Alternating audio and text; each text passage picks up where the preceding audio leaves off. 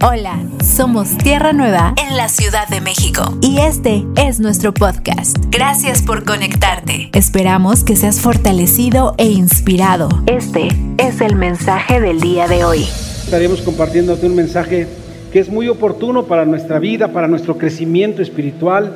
Recuerda que como hijos nacimos, ¿verdad? Recibimos la semilla de vida que es Cristo y esa semilla va creciendo, va creciendo y va a llegar el momento en que empiece a dar fruto y no va a dar poco fruto, sino que va a dar mucho fruto al ciento por uno en nuestras vidas. Muchas personas pueden preguntarse por qué si soy cristiano no me funciona. Algunas personas seguramente se han hecho este planteamiento. El cristianismo no funciona. Cuando dijimos hace un momentito que terminábamos el canto, decíamos, todo se trata de Cristo y eso es algo que tenemos que tener bien claro y bien presente en nuestro entendimiento. No se trata de ninguna otra cosa, sino de que conozcamos a Cristo y le podamos expresar en nuestra vida. Hemos estado hablando mensajes anteriores a este en los que te decía que es muy importante, amado, muy, muy importante que conozcas a Dios que conozcas al objeto de tu fe, que sepas todo lo que Dios tiene para ti, porque si tú no conoces a Dios, es muy probable que estás viviendo un cristianismo errático, estás viviendo un cristianismo que no es próspero, que no es abundante. Te estás condenando a vivir una vida de miseria cuando eres hijo del Dios Altísimo y tienes acceso a todo lo que Dios tiene para ti. Hablábamos también en mensajes posteriores acerca de la necesidad de saber cómo el apóstol Pablo está orando en la iglesia de Colosas para que sean llenos del conocimiento de Dios y así entonces conozcan la voluntad de Dios y la puedan desarrollar en su vida. Hablábamos en ese mensaje, si no mal recuerdo, que muchos de nosotros pensábamos que la voluntad de Dios, que era buena, agradable y perfecta, operaba siempre para que nosotros estuviéramos bien. Pero esa voluntad evidentemente de Dios, buena, agradable y perfecta, es que Cristo está siendo perfeccionado y se ha expresado a través de cada uno de nosotros. Hoy como hijos de Dios debemos ir avanzando y el mensaje de hoy nos habla acerca de haciendo, el título es haciendo su voluntad. Podríamos iniciar haciéndonos esta pregunta, ¿quién es o quién es quien puede hacer la voluntad de Dios? Pero entonces saldría otra pregunta, ¿cuál es la voluntad de Dios que debemos conocer para poderla hacer? Pero la primera pregunta la respuesta inmediata es, solo los que somos hijos de Dios podemos conocer su voluntad y también hacer su voluntad. El verbo haciendo está en presente continuo y nos activa a no creer que la voluntad de Dios se hace una vez en la vida, una vez al día o una vez a la semana. Hacer la voluntad de Dios, piénsalo siempre de esta forma. Añádele a ese pensamiento que está en un presente continuo, que quiere decir, nada ni nadie la puede suspender. No estamos llamados a detenerla, no estamos llamados a practicarla de una vez o de vez en cuando, sino es una constante en nuestras vidas. Te decía, el apóstol Pablo descubre hasta el momento en el que tiene el encuentro personal con Cristo que existe esta voluntad de Dios y entonces ahora la empieza a poner por obra. Haríamos, insisto una vez más la pregunta, ¿cuál es la voluntad de Dios? Y podríamos decirte de manera puntual, cuando alguien fallece y deja su testamento, escribe su última voluntad. Y esa última voluntad, si no se cumple, el testador no puede recibir lo que se le dejó hasta que cumpla la voluntad, ¿verdad? Cuando hablamos de las cosas de Dios entendemos que Él también nos dejó un testamento que nos anunciaba las cosas que habrían de venir. Y después tenemos un nuevo testamento que ahora nos habla de la vida en Cristo que vivimos y de las, eh, los recursos a los que tenemos acceso para poder hacer su voluntad. Cuando Dios nos muestra su voluntad, amados, nos permite avanzar constantemente en el conocimiento de, de, ella. No estamos llamados a pensar que no podemos hacerlo. El hombre muy comúnmente dice, es que yo no puedo, es que yo, tengo poco tiempo en el Evangelio, es que yo casi nunca he leído la Biblia, es que yo voy a la iglesia, oigo la palabra, pero la verdad es que todavía no me siento capacitado. Y eso es algo que tenemos que sacar ya de nuestra mente, no permitir que ese pensamiento gobernante siga decidiendo las decisiones que vamos a tomar, nos siga influenciando para mantenernos al margen porque Dios ya nos hizo aptos y nos hizo participantes de esta nueva obra. Segunda de Pedro 1.4 dice, escrito está.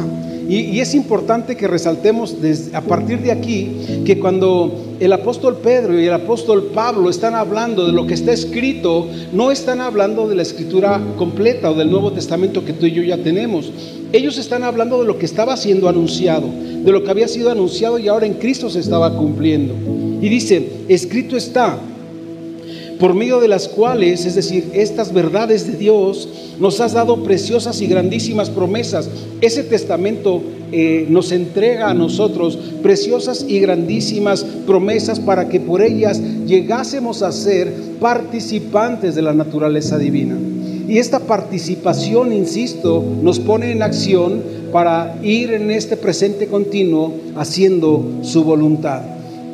Dice también entonces la cláusula del testamento, ¿verdad? Que tenemos que huir de la, huir de la corrupción que hay en el mundo a causa de la concupiscencia. También se fue, creo, ¿verdad? En Colosenses 1.12, que después veremos más contexto del, del capítulo, pero recuerda la cláusula del testamento, aquí dice que debemos huir de la corrupción que hay en el mundo a causa de la concupiscencia. ¿Por qué debemos huir? Porque es contraria a Dios. En Colosenses 1.12 dice, con gozo, dando gracias al Padre que nos hizo aptos para participar de la herencia de los santos en luz. Y ahora nos gozamos en esto, decimos, somos aptos. No eres un inepto, eres apto. Estás capacitado por Dios. El Espíritu Santo que mora en ti te guía a toda verdad, te hace conocer las verdades eternas y los recursos eternos que están a tu disposición para que andes en ellos y los establezcas. Entonces, recuerda, Él nos hizo aptos. Entonces, cuando nos detenemos un momento en este principio, entendemos que no se trata de nuestra capacidad, sino de lo que Él hizo en nosotros y Él ya nos hizo aptos, no por nosotros, sino por Él. Somos llamados por el Señor a participar de todas las cosas que Él tiene para nosotros. Cuando celebramos la cena del Señor, participamos de su cuerpo y de su sangre y somos eh, entendidos de que somos llamados a ser parte o ministros competentes de un nuevo pacto con el propósito eterno de hacer su voluntad. Hacer la voluntad de Dios entonces va a tener una connotación muy íntegra e interesante para los hijos de Dios. En Mateo 6, 10 dice la escritura, venga tu reino y hágase tu voluntad en la tierra como en el cielo. Y me encanta poderte decir, no puede nadie hacer la voluntad de Dios si no ha venido el reino a su vida.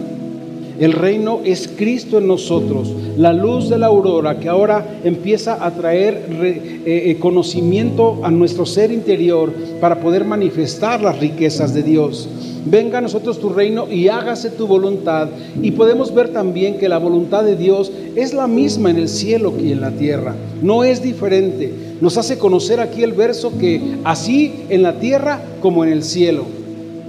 Es maravilloso ver Repito, si entendemos el principio podemos comprender que la voluntad de Dios no es diferente para arriba que para abajo, sino la, la voluntad de Dios es la misma para todos sus hijos. En Mateo 7:21 dice, no todo el que me dice Señor, Señor entrará en el reino de los cielos, sino el que hace la voluntad de mi Padre que está en los cielos. Y este verso es el, el clave en nuestro mensaje. Muchos de nosotros nos hemos conformado con aprender a leer versículos. Muchos de nosotros nos hemos acostumbrado a, o, hemos, o vemos, podemos ver gente que solamente reza, que están rezando y que pueden darse golpes de pecho y que pueden eh, mencionar al Señor. Pero dice, si no hacen la voluntad de mi Padre, no pueden estar con Él. Solo dice entonces, no solo el que me dice, Señor, Señor, eh, no todo el que me dice Señor, Señor entrará en el reino de los cielos, pero sí entrará el que hace la voluntad de mi Padre que está en los cielos. Y esto es algo que me, lleva a ayudarte o a, decirte que no se trata solamente de conocimiento, no se trata de vanas repeticiones, no se trata, muchas veces no nos damos cuenta, pero nuestra manera de compartir, estamos solamente repitiendo versículos, pero no tienen sentido para nuestra vida. Nuestra vida como hijos de Dios es entender que lo que leemos se hace carne en nosotros y eso que se encarna en nosotros ahora es nuestra manera de vida, es lo que vivimos, es lo que mostramos. Predicamos aunque no gritamos o no hablamos. Damos ese testimonio con nuestra vida porque hemos conocido a Dios y hacemos su voluntad en todas las áreas. Algunas religiones solamente enfatizan, recen, recen, recen, hagan, hagan y hagan y hagan, pero dice, eso no es hacer la voluntad de Dios. En Mateo 12:50 dice la escritura, porque todos los que hacen la voluntad de mi Padre que está en los cielos son mis hermanos. Ahora, maravilloso, dice el Señor Jesucristo, tú y yo tenemos esta misma paternidad divina pero ¿cómo nos vamos a reconocer? La escritura dice, por sus frutos los, conocerán. ¿Cuáles son los frutos que nos hacen saber que pertenecemos al mismo reino, que tenemos al mismo Padre? Y esos frutos son hacer la voluntad de Dios aquí en la tierra, hacer visible lo invisible.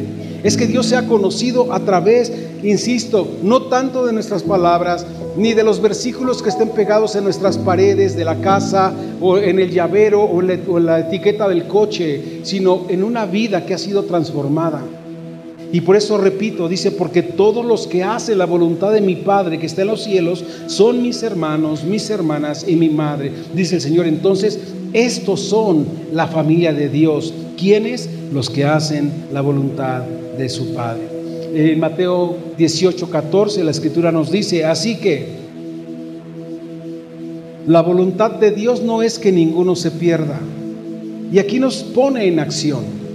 Y aquí nos hace entender, y lo veremos en unos eh, minutos más, que el encuentro que hemos tenido con Cristo nos pone en acción para ir a dar a conocer su luz, su verdad, su grandeza y hacer su voluntad. No es la voluntad de su Padre que está en los cielos que se pierda ni uno de estos pequeños, dice el Señor Jesús. Y podríamos concluir entonces en esta primera parte, decir, la voluntad de Dios, lo que a Dios quiere es que todos le conozcamos, pero no que todos hayamos oído de Él, sino que todos le conozcamos. Porque dice Job, de oídas le había oído, pero ahora le puedo conocer. Y hoy tú y yo necesitamos acceder a ese conocimiento, no de oídas, porque oídos han, todos tienen oídos. Y todas las personas con las que te cruces van a tener un Dios y van a decirte, sí, yo creo en Dios, pero pocos realmente lo van a conocer. Y el propósito de Dios eterno que nos hace o nos permite llevar el desarrollo de su voluntad es que Él quiere darse a conocer. Y hoy tú y yo debemos darlo a conocer en nuestras vidas. La voluntad de Dios es que seamos reformados. Esto significa que volvamos a vivir según la forma original que Dios planeó para nosotros. Cuando hablamos de reformatorio, nadie queremos entrar porque tenemos hemos oído que son cosas muy feas, muy dolorosas. Pero Dios, por medio de la vida en el Espíritu, nos está reformando para que volvamos al origen de nuestro propósito, al origen del plan, a lo que Dios planeó desde un principio para que tú y yo anduviésemos en ello.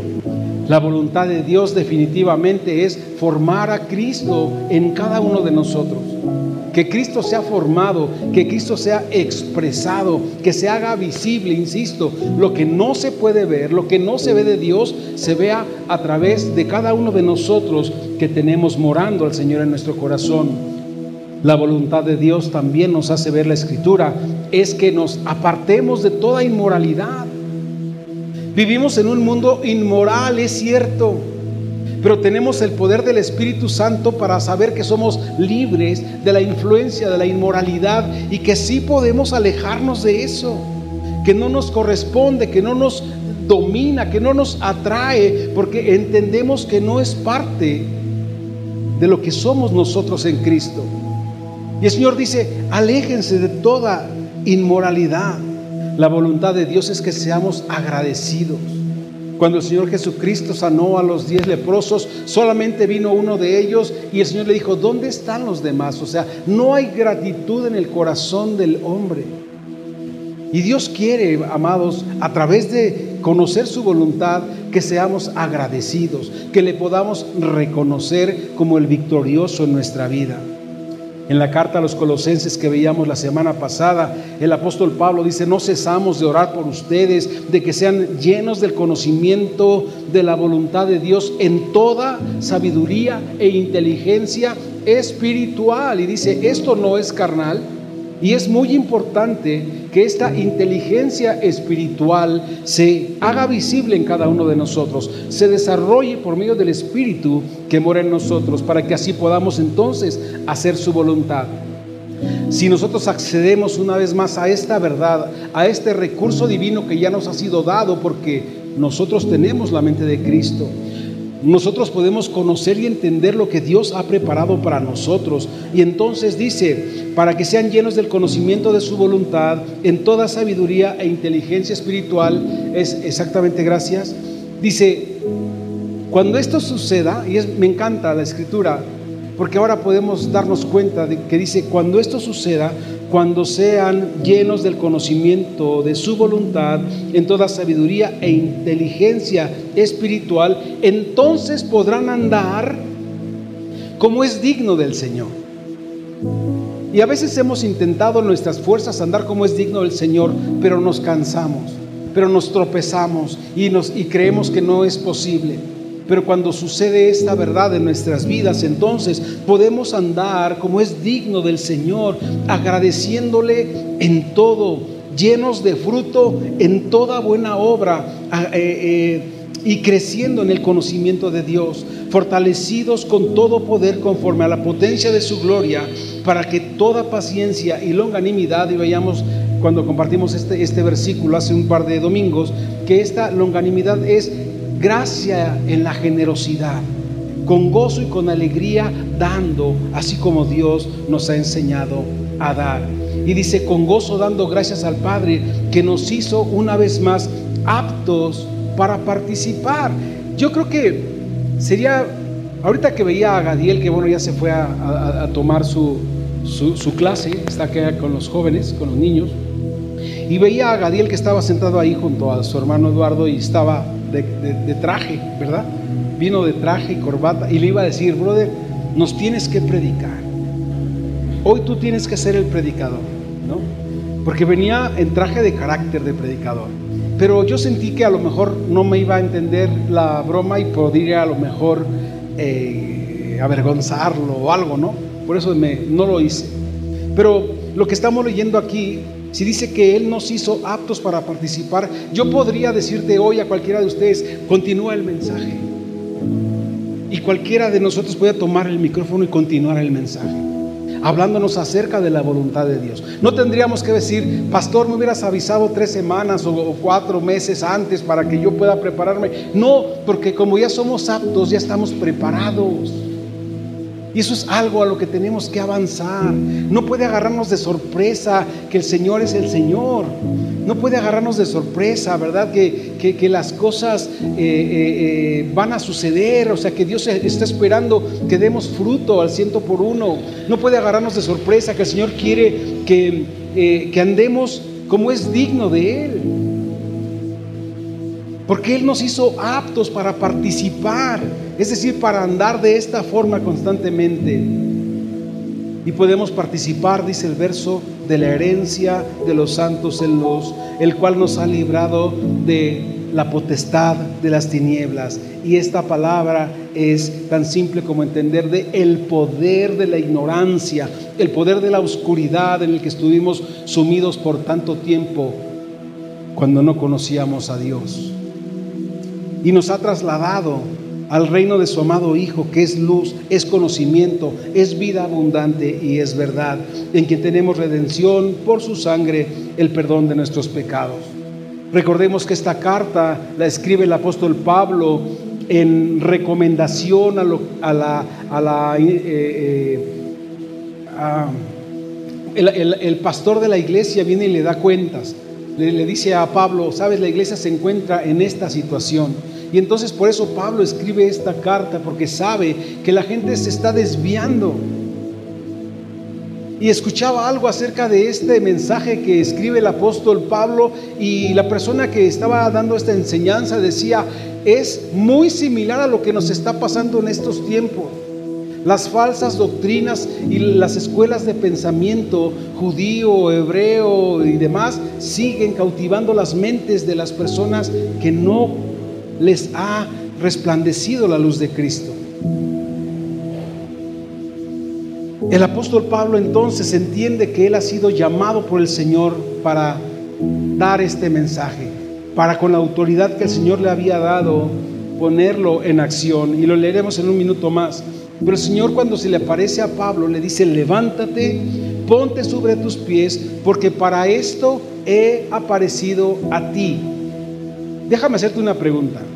Dice, porque para esto he aparecido a ti. Ahora quiero hacerte una pregunta directa. ¿Para qué se te ha aparecido el Señor a ti? ¿Qué puedes decir al respecto? Para anunciar su mensaje, para crecer, para, para, para ser reformados, veíamos. Pero en concreto el apóstol dice, para esto te llamé, para que vayas y abras los ojos de su entendimiento. Dice la escritura, y lo leeremos en un, un momento más, pero primero recordemos que Pablo fue rescatado de su vieja y vana manera de vivir, igualito que tú y que yo, igualito en aquel tiempo como en los tiempos de ahora. Pablo fue preparado desde niño de hecho, Pablo estudió a los pies de Gamaliel. Él era algo de lo que se jactaba porque no cualquiera era un discípulo de Gamaliel, que era el sacerdote más reconocido en ese tiempo. Pablo dice también que hablaba varias lenguas, eh, hablaba varios idiomas, hablaba eh, hebreo, arameo, griego, incluso hablaba latín porque tenía la ciudadanía romana. Pablo dice que fue escogido desde el vientre de su madre para servir a Dios. Pero mira qué interesante y quiero que esto quede muy calcado en tu mente.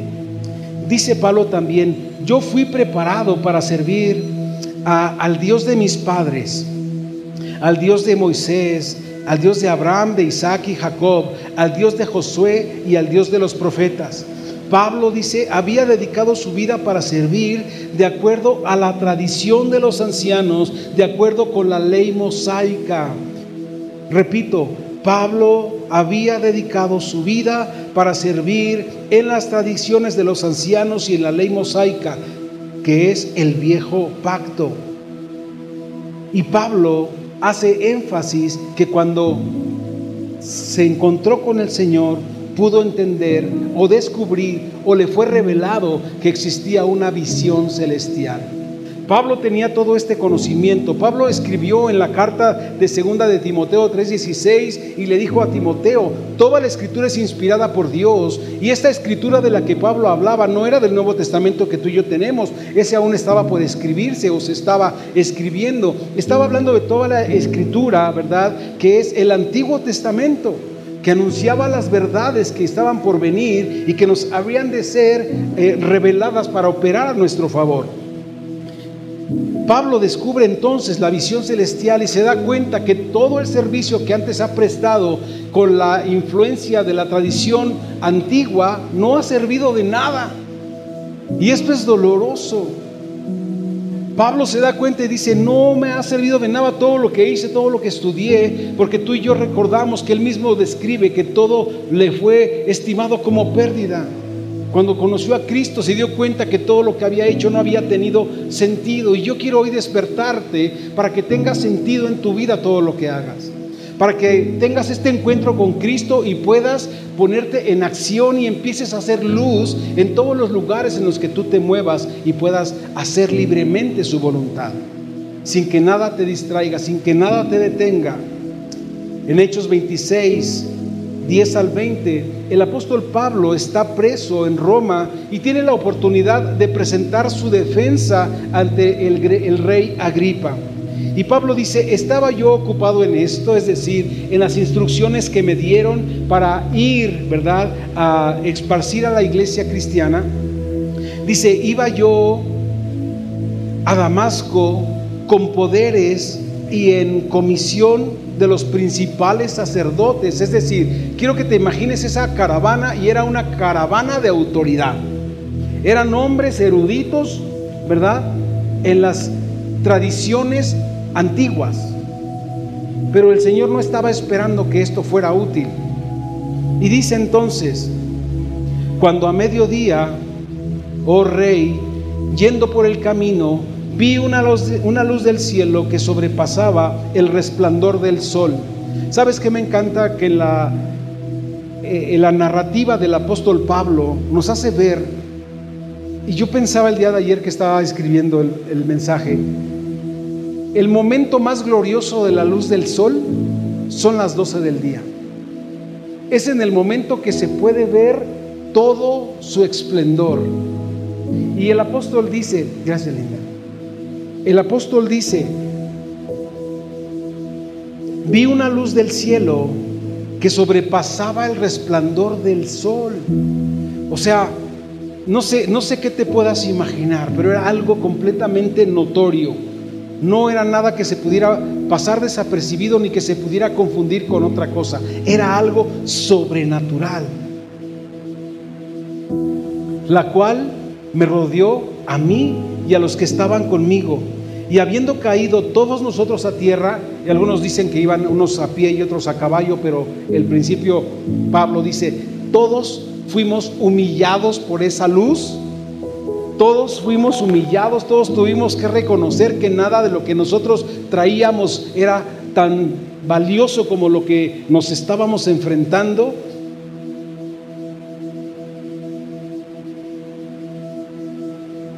Oí una voz, y aquí ya no dice todos oímos una voz.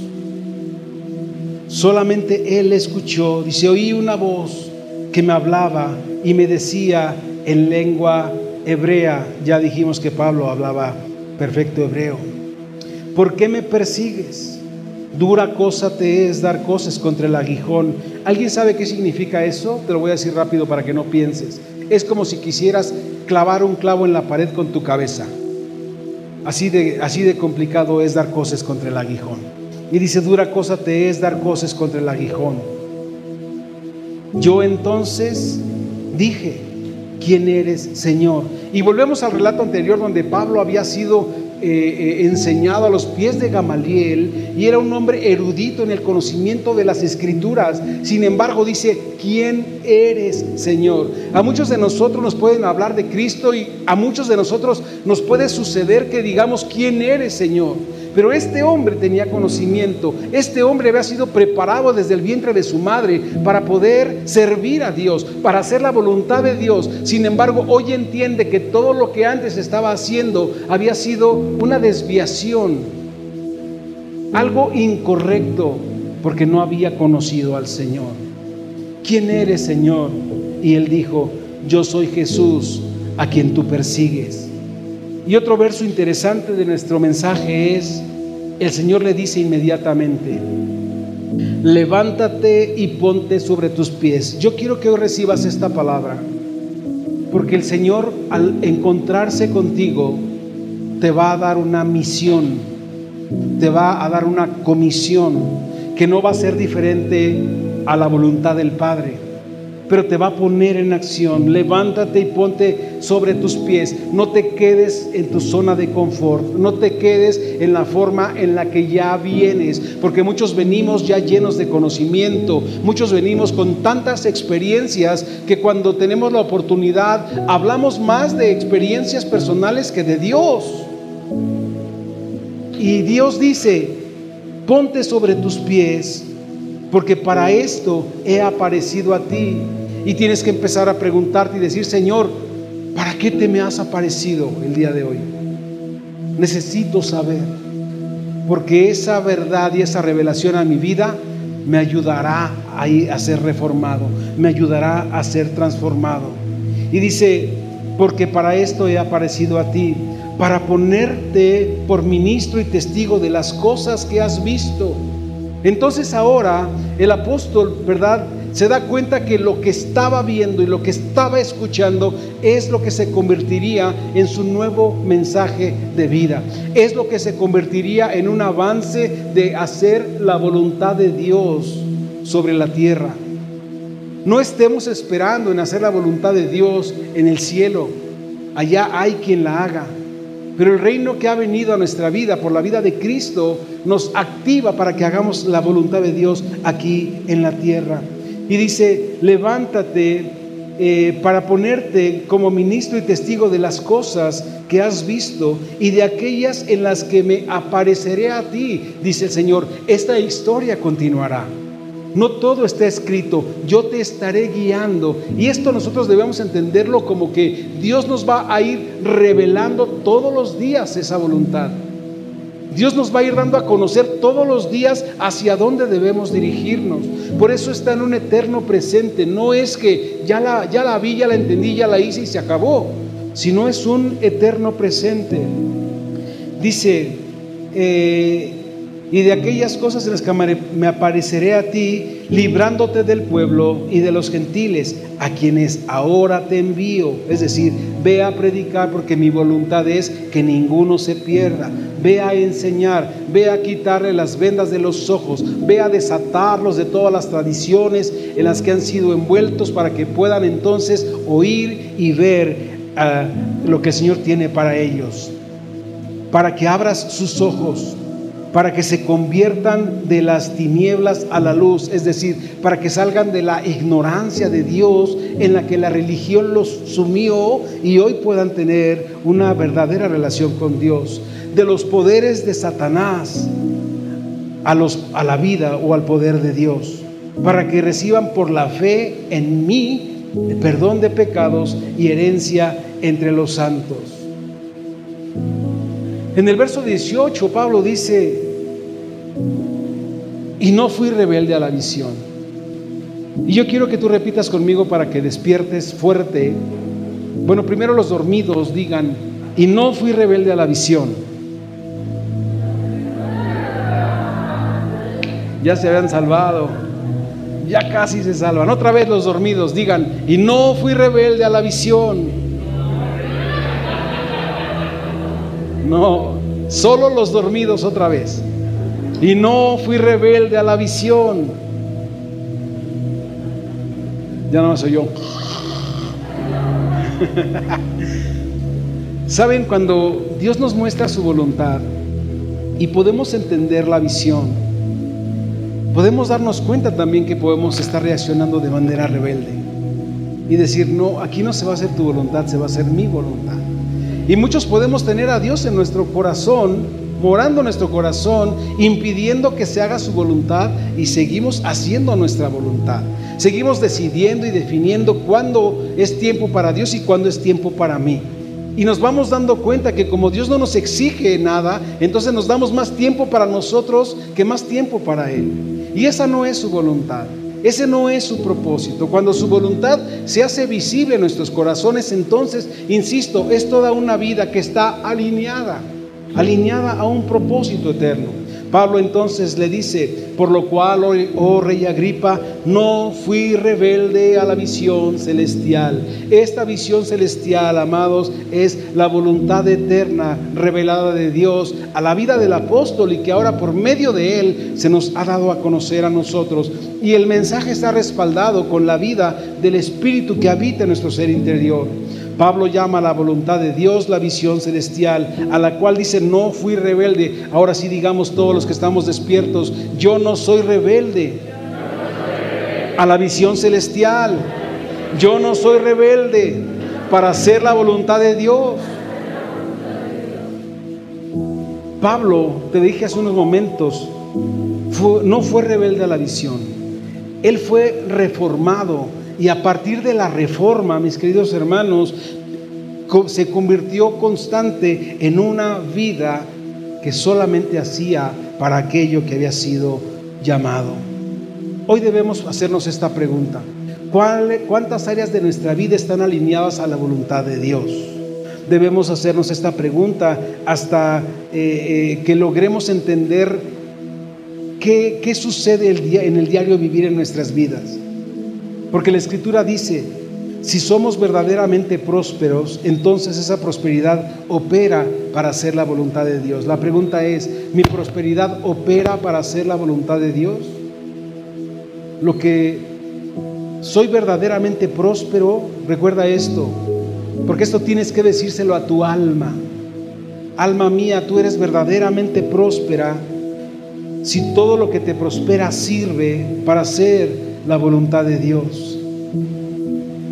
Somos verdaderamente libres si nuestra libertad opera para hacer la voluntad de Dios. Somos verdaderamente sabios si todo el conocimiento que tenemos nos ayuda a hacer la voluntad de Dios. Verdaderamente amamos a Dios si el amor que tenemos por Dios lo podemos hacer visible ante otras personas y opera para hacer la voluntad de Dios. Servimos verdaderamente a Dios cuando en nuestro servicio sirve y colabora para que otros también hagan la voluntad de Dios. Y todo aquel que hace lo que Dios quiere que haga, siempre estará firme. Será perfecto, dice el Señor, y estará completo. Estas tres cosas, la firmeza, la perfección y la plenitud, solo pueden ser medidas en aquellos que hacen la voluntad de Dios. Ahora, por último y para concluir, hay un enemigo que no quiere que hagamos la voluntad de Dios, que está derrotado, ¿verdad? Que no puede poseernos, pero sin embargo utiliza la sutileza para engañarnos. Y entonces, a través de las tentaciones, nos quiere desviar para que no hagamos la voluntad de Dios. El Señor Jesucristo nos aconseja y nos dice, cuídense. Dice el Señor Jesús, velen y oren en Mateo 26, 41, para que no entren en tentación. Dice el Señor, inviertan tiempo en su oración para que no entren en tentación. El Espíritu ha sido dispuesto para morar en ustedes, pero la carne es débil. Y por eso nos aconseja, velen y oren para que esto no suceda. Santiago 1.13 nos da la clave perfecta porque muchos de nosotros seguimos creyendo que Dios nos tienta, ¿verdad? Y la tentación no es de Dios. Y dice Santiago 1.13, cuando alguno es tentado, no diga que es tentado de parte de Dios porque Dios no puede ser tentado por el mal, ni Él tienta a nadie. La tentación de tu vida no es Dios. Y ese tiene que ser el primer parámetro de revelación para decir, no voy a actuar, no voy a, a andar creyendo que es Dios quien me está abriendo una puerta falsa. En Mateo 4, el Señor Jesucristo fue tentado cuando fue llevado por el Espíritu al desierto. Y el enemigo inmediatamente se acercó a él y le dijo, mira esto, ¿ves estos reinos? Pues todo esto te daré si postrado me adorares. Esa tentación era el enemigo queriendo distraer al Señor Jesucristo de hacer la voluntad de Dios. Evidentemente no lo pudo lograr. El enemigo le dijo también, ya llevas un buen tiempo en ayuno, seguramente tienes hambre. Pues dile a esas piedras que se conviertan en pan. El Señor Jesucristo también respondió, respondió con la palabra y sencillamente no pudo ser distraído de su propósito de hacer la voluntad de Dios. Y en la última tentación lo subió a un lugar alto y le dijo, arrójate de aquí, tu Padre que te ama tanto enviará a sus ángeles a que te recojan y a que no sufras ningún daño. El Señor Jesucristo sabía con quién estaba tratando y no cayó en la tentación porque él sabía que la tentación lo distraería o lo alejaría de hacer la voluntad de su Padre. El plan era alejarlo de cumplir la visión celestial que Dios ya le había dado. La tentación siempre tiene el mismo propósito que es esperarnos, es separarnos, perdón, de hacer la voluntad de Dios. La tentación, amados, representa mucho más que una oferta para ir y hacer algo incorrecto y regresar. No, no es, es, es algo más que una tentación para hacer algo inmoral, aunque lo puede incluir, pero su propósito y su razón es impedir que tú hagas la voluntad de Dios. La principal causa del propósito de la tentación es que no participemos, no practiquemos haciendo la voluntad de Dios. Hoy existen muchos creyentes en el mundo que realmente se han convertido al Señor, realmente son correctos, pero caen en tentación porque le dan lugar a la carne. Sencillamente esto sucede ¿por qué? Porque ellos están viviendo alejados de la voluntad de Dios. Hoy tú y yo debemos recordarle a nuestra alma que las cosas materiales y naturales no van a distraernos de hacer la voluntad de Dios que las situaciones adversas con las que podamos tropezar en el camino no nos alejarán de hacer la voluntad de Dios, porque la batalla que libramos es una batalla de un asunto gobernante, amados, de el que vence es el que está estableciendo su propósito. Y hoy debemos preguntarnos sinceramente quién está gobernando nuestra vida, quién ha vencido, la vida del espíritu, la vida de la carne. ¿Quién gobierna nuestras vidas, el espíritu o la carne? ¿Hacemos la voluntad de Dios o nuestra voluntad?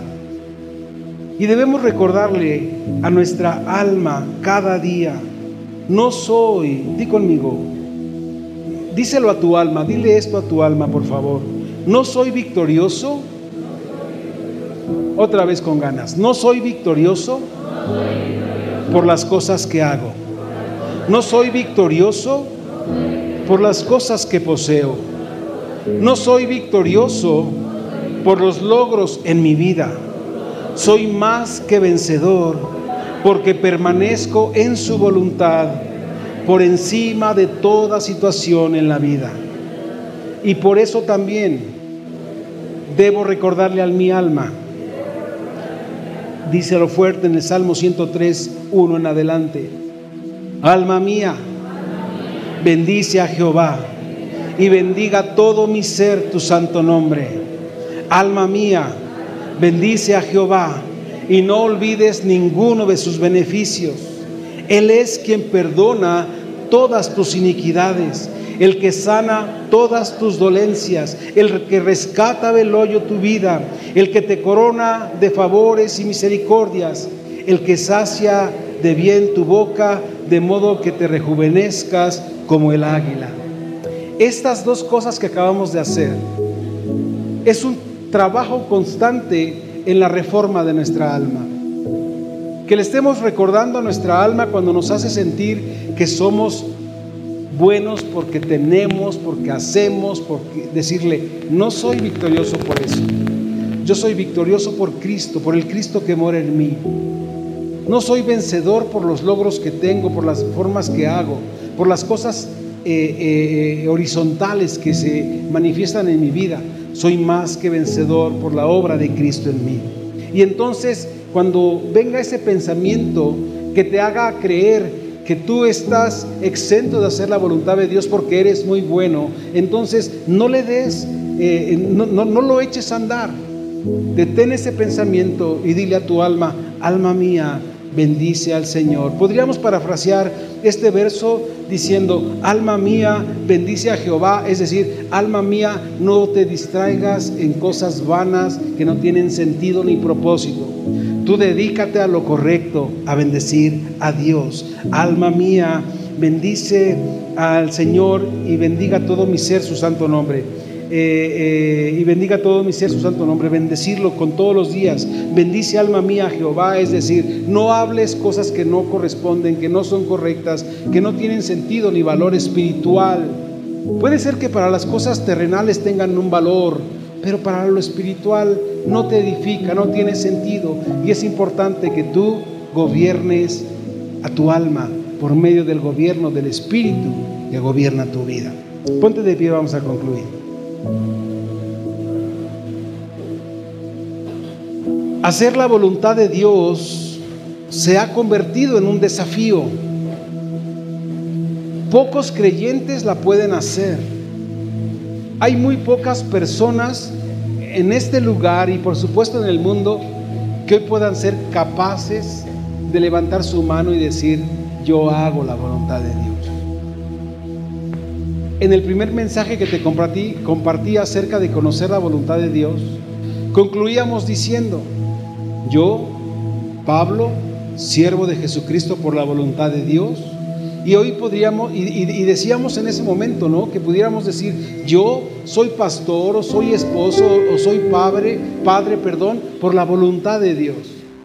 Hoy entonces, en este contexto de hacer su voluntad, cuando comenzaba el mensaje, yo quería preguntarte, ¿cuántos de los que están aquí hacen la voluntad de Dios? Y probablemente había, iba a haber manos levantadas. Porque es, cierto que muchos creemos que estamos haciendo la voluntad de Dios, pero por eso es importante detectar qué gobierno se está desarrollando en nuestras vidas. El gobierno de la visión celestial o el gobierno del hombre natural que sigue creciendo cuando ya debería de menguar y de desaparecer. Si hoy les preguntara entonces, para concluir el mensaje, ¿cuántos, ¿cuántos de ustedes están dispuestos a hacer la voluntad de Dios? ¿Cuántos de ustedes están dispuestos a conocer la voluntad de Dios y andar por ella? Creo que entonces tenemos argumentos para decir, yo puedo. Señor, aquí estoy. Quiero hacer tu voluntad. Porque hacer tu voluntad no quiere decir que, que voy a dejar de trabajar Hacer tu voluntad es entender, Señor, que no es nada más una acción en un día, que no es nada más eh, eh, un, acto de venir un día, sino es una vida, Señor, una vida. Cuando se acaba en nosotros, la diferencia no existe ya entre lo, lo, secular y lo espiritual. Para nosotros todo es espiritual. Ya no hay dos. Ahora solo hay uno. Porque antes decíamos, ¿y tú a qué te dedicas? ¿En lo secular o en lo espiritual? Ahora somos uno en Cristo. Y como cantábamos hace un ratito, toda esta historia se trata de Cristo. Y hoy tenemos entonces que estar unidos en Cristo por el poder de la fe en Jesucristo, saber que podemos hacer su voluntad porque hemos sido llamados, porque el Señor se ha presentado a nuestras vidas y nos ha asignado revelarnos, darnos a conocer su voluntad para que la podamos practicar.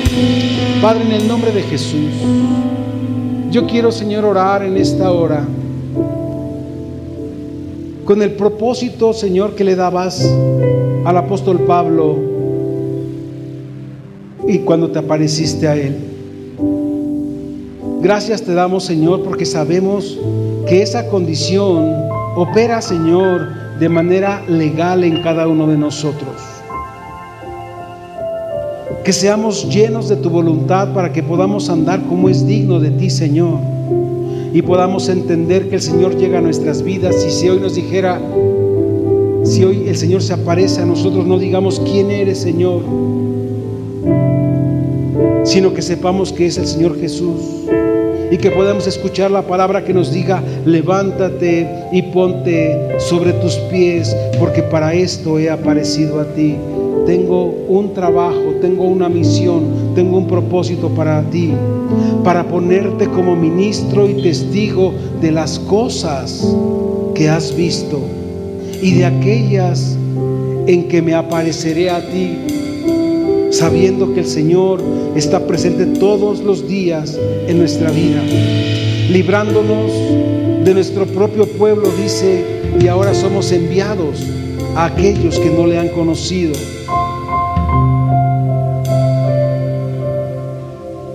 para que podamos ser instrumento útil, Señor, y abrir sus ojos, para que se conviertan de las tinieblas a tu luz admirable y del poder del Satanás que los ha tenido controlados Dios a la luz de libertad y conocimiento que hay en Cristo. Para que las personas que nos conozcan y nos escuchen puedan recibir por la fe en el Señor Jesucristo el perdón de sus pecados y herencia entre los santificados. Gracias te damos, Padre Santo. Oramos, Dios, para que tu voluntad sea clara a nuestras vidas, para que esa luz que resplandece, que no puede ser confundida con ninguna otra, Señor, nos traiga esa certeza en nuestro corazón de que tú nos das sentido y propósito de que tú nos envías, Señor, a toda verdad. Gracias te damos, Señor, porque hoy tomados de tu mano, llenos de tu luz y tu conocimiento espiritual, podemos acceder, Señor, a esta verdad. no solo para los cielos, sino que entendamos que somos la iglesia que representa el cielo aquí en la tierra, que somos la iglesia que representa la luz del Señor aquí en la tierra y que debemos brillar, Señor, en toda oscuridad porque ni la más densa oscuridad podrá apagar la luz del Señor que hoy resplandece en nuestros corazones. Gracias te damos, Padre, por este día, por este tiempo. Oramos en el nombre de Jesús, Señor, con entendimiento. Oramos en el nombre de Jesús, Señor, para que tu voluntad se haga visible, para que podamos empezar, Señor, desde hoy en nuestras vidas y continuar viviendo en este presente continuo de tu gloria, manifestándose, Señor, y expresándose a través de cada uno de nosotros. Gracias te damos, precioso Dios. Recibe la gloria por siempre y para siempre, en el nombre de Jesús. Amén. Dale una fuerte ofrenda al Rey.